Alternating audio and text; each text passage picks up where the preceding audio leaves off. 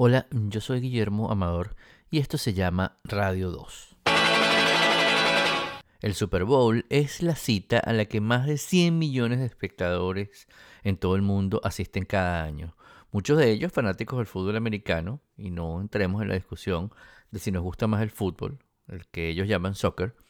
Y mm, digo que mm, algunos, muchos de ellos, los que ven el Super Bowl, son fanáticos del fútbol porque una porción importante de esas personas que vemos el Super Bowl cada año, estamos pendientes de dos cosas extra. El show del medio tiempo, por supuesto, y los comerciales, los más costosos y muchas veces los mejores producidos del año. Algunos de los anuncios más memorables de la historia de la publicidad han aparecido allí, como el famoso 1984 de Apple Computer justo antes del lanzamiento de la Macintosh. Otros han sido piezas que han contribuido con la cultura popular, con expresiones, atuendos, canciones y bueno, mucho más. En cualquiera de los casos, es el espacio al aire más costoso de la televisión. Cuesta unos 5 millones de dólares por un spot, por un espacio de al menos 30 segundos. Y las agencias de publicidad pasan todo el año ideando la pieza que van a presentar.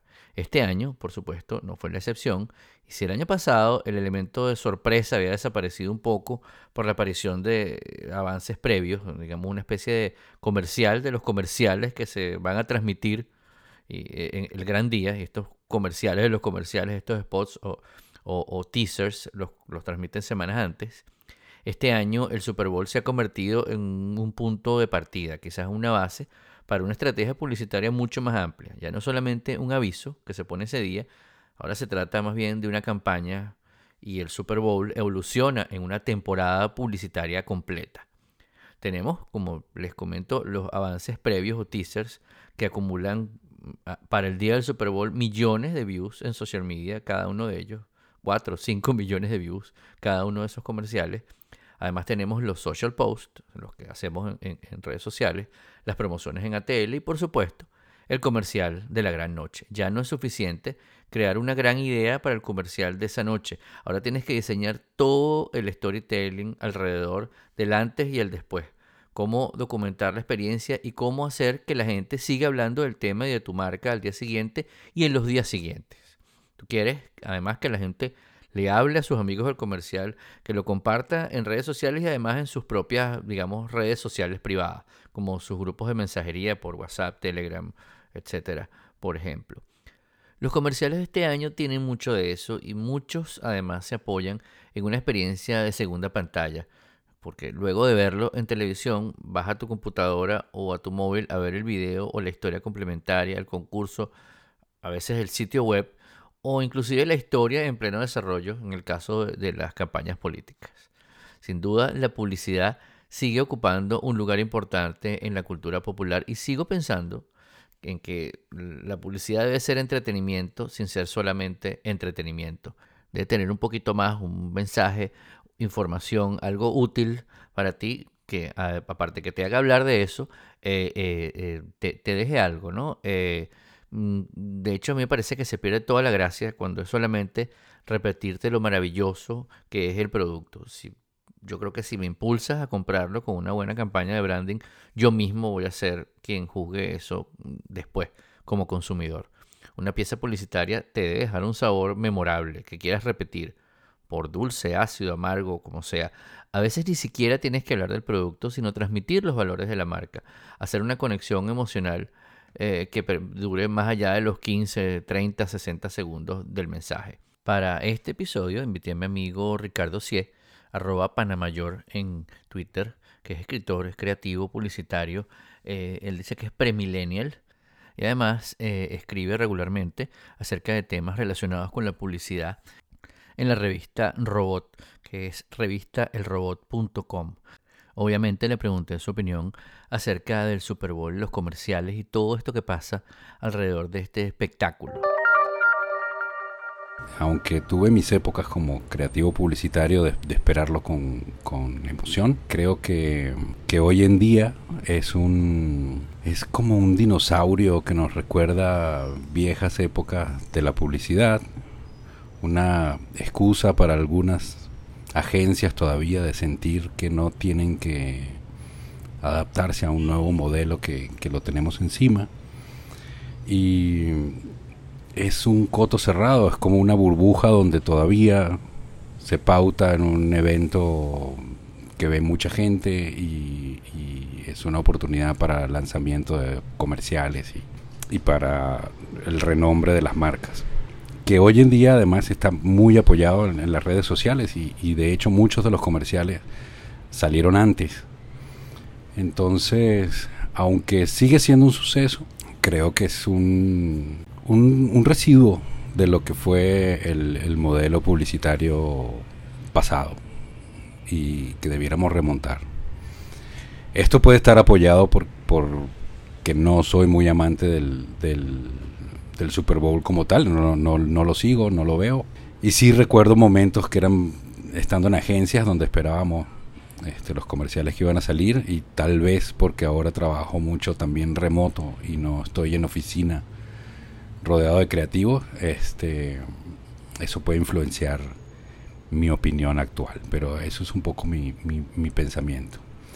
Lo veo como, como un resto, un resto de lo que fue el modelo publicitario que ya no es. Y, bueno, que lo aprovechen mientras dure. Ajá. A Ricardo no le encanta el Super Bowl, ya lo sabemos, pero igual le pregunté si históricamente había habido algún comercial que eh, le haya encantado, que le haya gustado, que le haya parecido digno de, guardarlo en los, anales de la historia publicitaria. Esto fue lo que nos contó. En cuanto a, históricamente, hay grandes comerciales que salieron de allí, este, que yo recuerde y que aprecie particularmente sin hacer mucho esfuerzo, sin recurrir a YouTube. Puedo mencionar el comercial de Apple, por supuesto, de 1984 que es mítico. Y también recuerdo con mucho cariño y con mucha simpatía el comercial de Volkswagen de, del, lado oscuro de la fuerza, donde este niño disfrazado de Darth Vader trataba de ejercer la fuerza hasta que lo lograba hacer vía el control remoto del papá con un Volkswagen. Es un comercial que sigue siendo maravilloso de ver y de disfrutar. Esa es un poco mi opinión y espero que se abra debate, pues. Y, a lo mejor lo podemos comentar en otra ocasión. Entre las piezas más memorables de este año tenemos unas que tratan de tocar la fibra con los propios protagonistas de la noche, como el comercial de Kia con la estrella de la NFL, Josh Jacobs, y uno de mis favoritos de la noche, el de Microsoft con Katie Sowers. En este caso eh, me parece eh, extraordinario que ella dice en el comercial que ella no quiere ser la mejor coach femenina de la Liga de Fútbol eh, de los Estados Unidos, sino ella quiere ser la mejor coach de la Liga de Fútbol de los Estados Unidos. Si nos fijamos en el comercial de Kia, eh, se muestra el producto durante el comercial, pero en el de Microsoft no hay ninguna mención ni se muestra ningún producto de la marca, pero nos deja hablando del, y abro comillas, del comercial de Microsoft. Hay uno también pasando un poco en la página de Chitos, que es un jugador eh, que suele ser de los más esperados de la noche y este año no decepcionó, con una pieza en donde además aparece el gran MC Hammer. Sneakers, eh, eh, el, chocolate, la barra de chocolate, se burla un poco de un comercial clásico de Coca-Cola y bueno, si lo, si, lo ven les va a hacer soltar una risa al final. Los comerciales de automóviles no faltan en esta edición, y de cervezas, y de bebidas, y de un montón de cosas, pero los de automóviles tenemos entre los destacados, además del de Kia que les mencioné antes, el de Hyundai, o Hyundai, como le decimos nosotros, que parodia el acento de Boston, en donde Chris Evans o el Capitán América, John Krasinski y Rachel Draft dicen Pack en lugar de Park y es muy divertido. Y hasta el final aparece la estrella de los Medias Rojas de Boston, eh, David Ortiz. Dos relacionados con tecnología que me encantaron fueron el de Amazon Alexa, con Ellen DeGeneres y Portia de Rossi tratando de imaginar cómo hacía la gente antes de Alexa. Entonces había gente que le decía a unos otros, Alessia, Alexis, Alexander, no sé qué, muy divertido. Y Loreta de Google, que nos saca al final inclusive una lagrimita. En eh, las notas del podcast y también en la revista Robot, eh, revistalrobot.com, les dejo los videos en las notas y además eh, eh, más o menos listados cuáles fueron mis favoritos.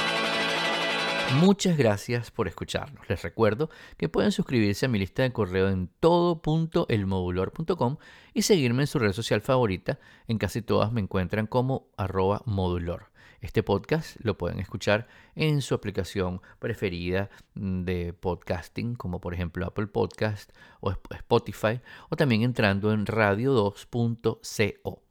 Nos vemos en nuestro próximo episodio. Yo soy Guillermo Amador y esto se llama Radio 2.